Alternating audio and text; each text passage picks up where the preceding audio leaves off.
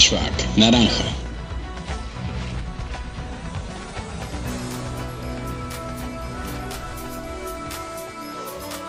Buenas amigos del Flashback, ¿cómo andan? Acá volvemos en otra semana, otro capítulo y les traemos una de estas historias Flashback que hace mucho no traíamos, seguramente las extrañaban. ¡Ay, claro! Si estoy haciendo feliz a la gente.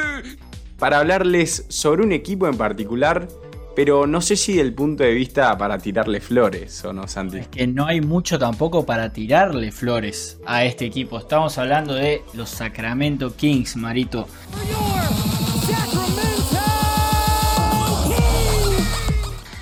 Eh, nada, fueron noticia esta semana porque el domingo pasado echaron a su entrenador Luke Walton,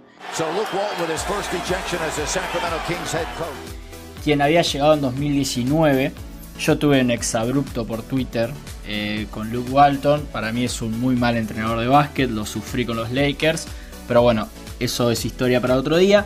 Dejó el equipo décimo segundo en el oeste, con un récord negativo de 6 victorias y 11 derrotas. Hasta el domingo, ¿no? Después los Kings siguieron jugando. Su récord histórico entre las dos temporadas y estos partidos que pasaron de, del actual es de 68-93 en 161 partidos. Es decir, 42% de victorias.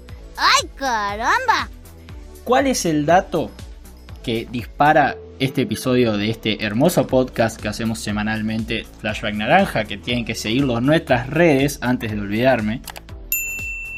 Lo aclaro ahora.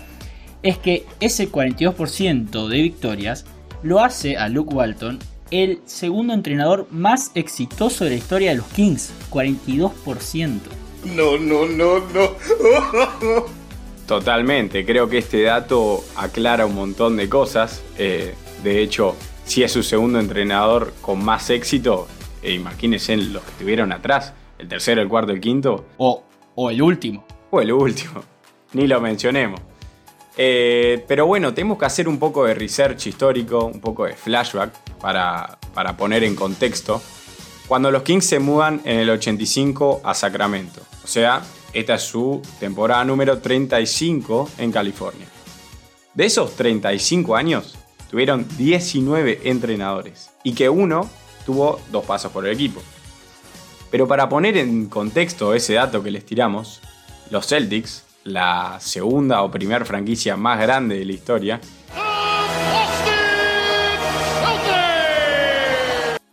en sus 75 años tuvieron 18 entrenadores, o sea, uno menos que los Kings. Y bueno, no hace falta hablar de todos los títulos que consiguieron esos 18 entrenadores. ¿Vieron eso? Eso es ser bárbaro. No, sí, bueno. Esto, esto, estos datos, datitos que tiramos al principio, se van a venir muchos más, dan el por qué Sacramento es de las peores franquicias de la NBA en toda su historia. O sea, muy peleado ahí con los Clippers, capaz. Uh, eso tuvo que doler. ¿No? Pero bueno, desde su mudanza, solo entraron 10 veces a playoff, ¿no? Y la última vez fue en 2006. ¿Qué dice este dato? Este dato así suelto, nada. O sea, un equipo que hace mucho que no gana. Pero esta es la racha activa más larga sin entrar a playoffs de toda la historia de la NBA. ¡Demonios, lo que faltaba! O sea, son 15 años, es récord histórico. Los Kings son históricamente malos. Eso quiere decir este dato. ¡Diablos, señorita!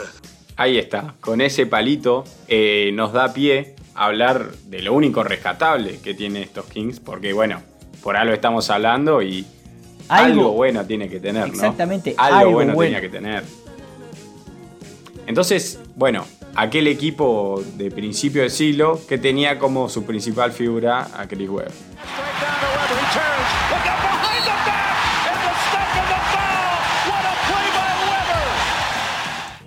Pero para tomar dimensión de lo que significa este equipo para toda la franquicia, de toda la historia, de las 10 veces que entraron a playoff, 8 fueron con este equipo que lo dirigía en su momento Rick Adelman.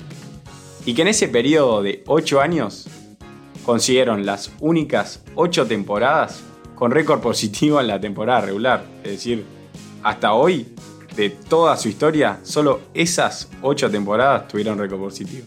Mamita. Eh, o sea, literalmente es el único brote verde en 35 años que han visto los hinchas recontra sufridos de Sacramento Kings. Pero bueno, Si es que los hay, ¿no? Chiquillo grosero. no los hay, los hay, créeme. No sé si acá, pero en España los hay.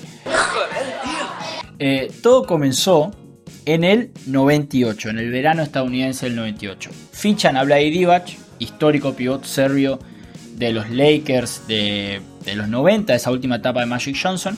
From Jackson. Oh, what a pass to Diva! And they don't like that! They don't like NBA basketball! Oh, boy! Llegó Chris Webber eh, vía traspaso, probablemente el mejor jugador de los Kings en toda su historia. Y draftean a Jason Chocolate Blanco Williams, jugador fetiche de muchos fans de la NBA de esa época. Y actualmente también, gracias, casi en su totalidad, a los highlights que se pueden ver en YouTube.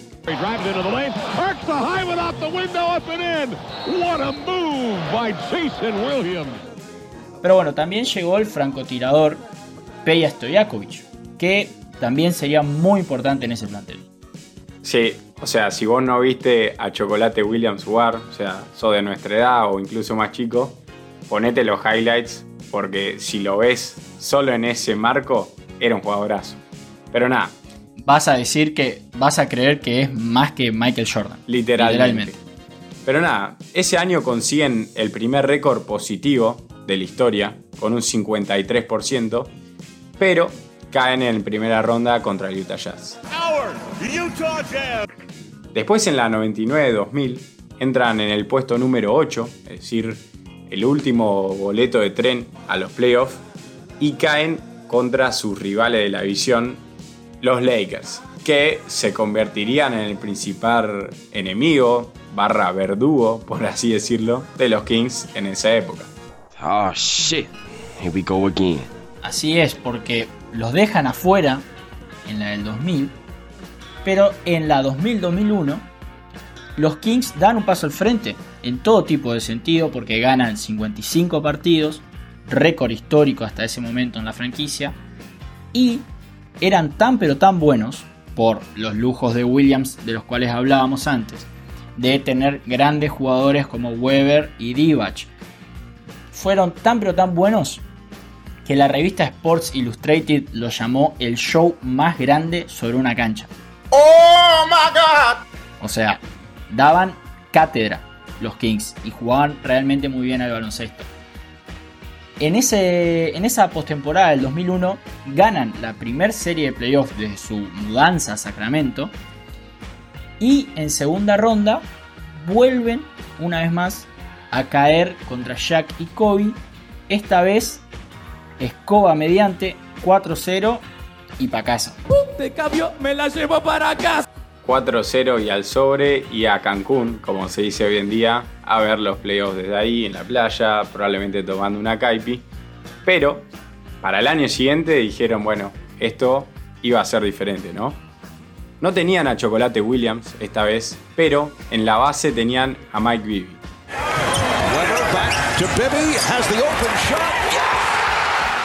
Y los Kings superaron su marca de 55 partidos, convirtiéndose en el mejor equipo de la NBA con 61 victorias. Y dijeron, bueno, ahora queremos revancha contra los Lakers. Que venían de ser campeones los últimos dos años y que en esas dos veces habían eliminado a Sacramento. Yo soy tu padre. La rivalidad estaba en la cresta de la ola, es decir, en el punto más alto. Y los Kings se veían por primera vez en condiciones, ¿no? De decir, me le planto y, ¿por qué no? eh, llevarnos un triunfo contra lo de Los Ángeles. Sí, tal cual, que hubiese sido histórico. Y digo hubiese sido porque no fue. Ahora vamos a ver por qué. Ah, por cierto, estaba siendo sarcástico. Se encontraron en la final del oeste. O sea, a los Kings les faltaba un pasito, que era una montaña, pero era un pasito para llegar a las, primeras finales de la NBA en toda su historia. Esta serie se recuerda como una de las mejores de la historia de la NBA y a su vez de las más polémicas, por no decir la más.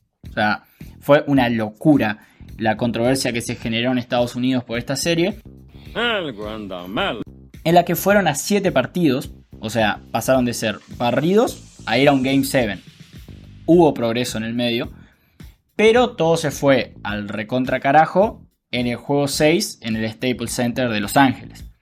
Game 6 Western Conference Finals. A day that the Sacramento Kings would love to have erased from their memory. ¿Por qué? Porque ahí el arbitraje fue extremadamente polémico y le dieron 27 libres a los Lakers. O sea, ok, hasta ahí normal. ¿Pero cuándo? Pero solo en el último cuarto. Nah.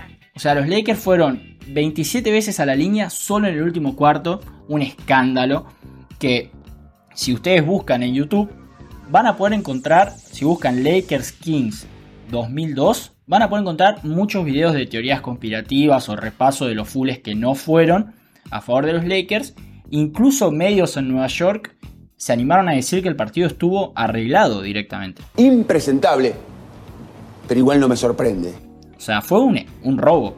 Y eso viene de parte de un hincha de los Lakers, ¿eh? Fue un robo. Miren, o sea, para que lo diga el señor Sandri, es realmente así. Y nada, después esos Lakers eh, tuvieron como un stand-by, volvieron a llegar a las finales, pero recién en 2010 vuelven a campeonar. Lo mismo por los Kings, es decir, no volvieron a ser los mismos, porque ya la edad de sus figuras empezaba a pesar, eh, ya no rendían como rendían antes en el equipo, que se vieron como año a año eh, iban perdiendo cada vez más partidos, ¿no? Las lesiones de la rodilla de Chris Webber sentenciaron las posibilidades de los playoffs en el 2003, que caen también en 7 juegos contra los Timberwolves de Garnett completamente modo MVP.